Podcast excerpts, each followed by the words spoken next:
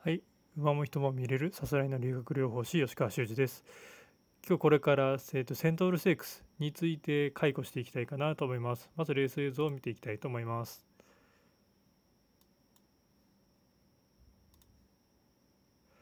まあ、スタートはほぼ五分ですね。まあ、タマモブリリアンが少し出遅れたぐらいですかね。まあ、マテラスカイ、イベリス、ラブカンプ、そしてファンタジストが前の方に行きます。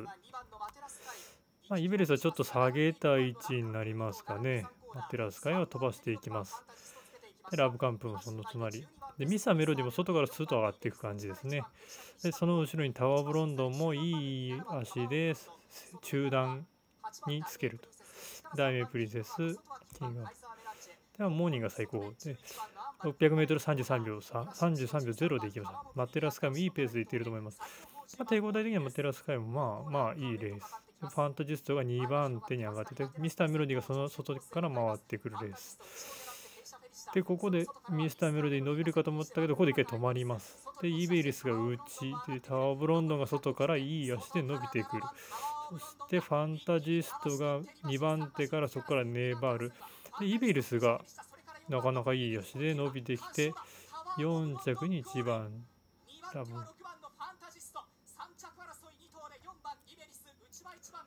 タワーオブロンドンがいいレースをしたっていうところになるかなと思います。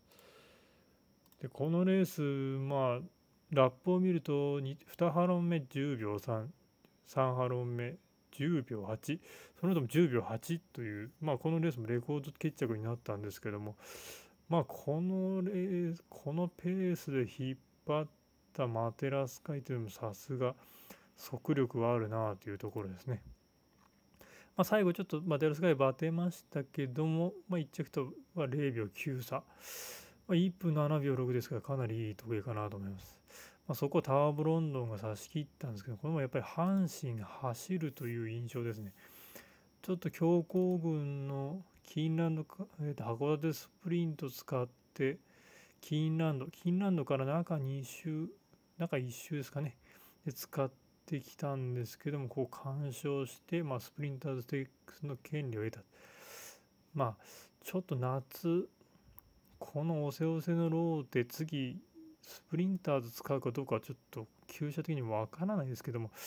ちょっと次は疲労なんかも心配かなとは思います。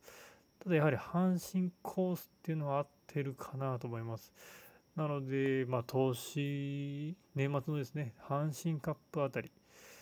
まあ、厩舎がどういうところをメインに使ってくるかっていうのはわからないところなんですけども、自走、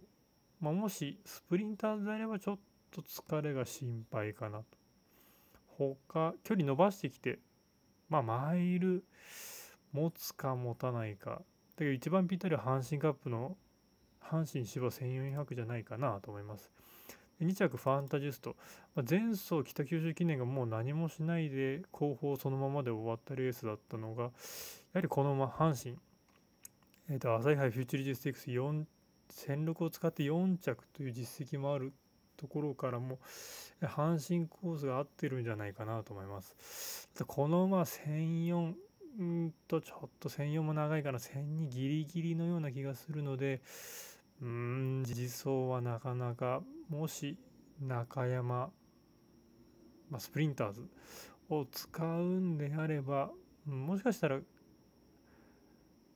スプリングステークス2着っていう実績もあるので中山合うかもしれないかなどっちかっていうとタワーブロンドよりは感覚があったので次はいいかなというところですね。で意外な意外だったのはイベレスですかね。途中先行争いスタートからは先行争いしてたんですけどもずるずる下がったような感じだったのでどうかなと思ったんですけども、まあ、最後伸びてきて3着に粘ったとか刺してきたレースはなかなかこの馬らしからぬいい足を使ってきたのかなと思います。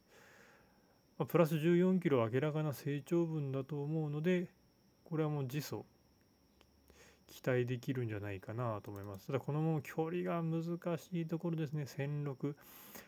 まあ阪神がぴったりなんでしょうね。ちょっと中山っていうタイプではなさそうな気はします、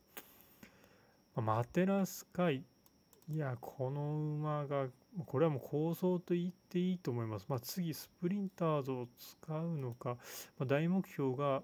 アメリカのブリーダーズカップ11月のブリーダーズカップなのでブリーダーズカップに向けてはすごいいいレースをしたと思いますアメリカのダート競馬は多分スピード競馬になると思うのでこの芝でのスピードを経験したというのはかなり馬の記憶にとってはプラスに働くんではないかなと思います。できればこっからもうどこも使わないでアメリカに渡ってくれたらブリーダーズカップもいい勝負できるんじゃないかなと思います。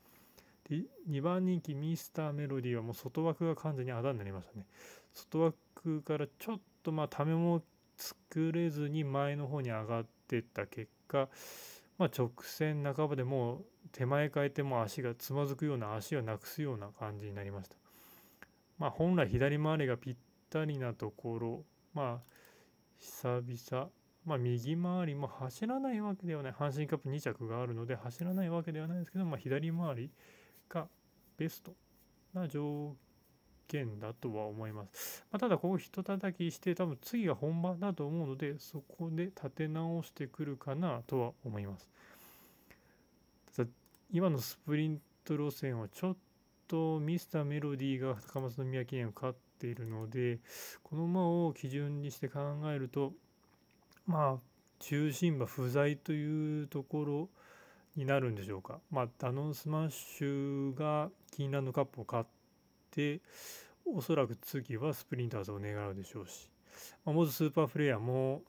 前走北九州記念逃げられなくても4着というふうに粘ったレース。でこの馬絶対中山ぴったりだと思うんで中山に出てきた時にはパフォーマンスを上げるでしょう。で聞くところによると,、えー、と3歳の桜花賞馬グランアレグリアであるとか去年のマイルチャンピオンシップを勝ったステルビオなんか G1 馬もスプリンターズを使うんじゃないかっていう話があるので、まあ、そのグランアレグリアに多分ルメール騎手は乗ってくると思います。なのでタワー・オブ・ロンドンはその兼ね合いで使わないっていうところも出てくるのかなとは思います。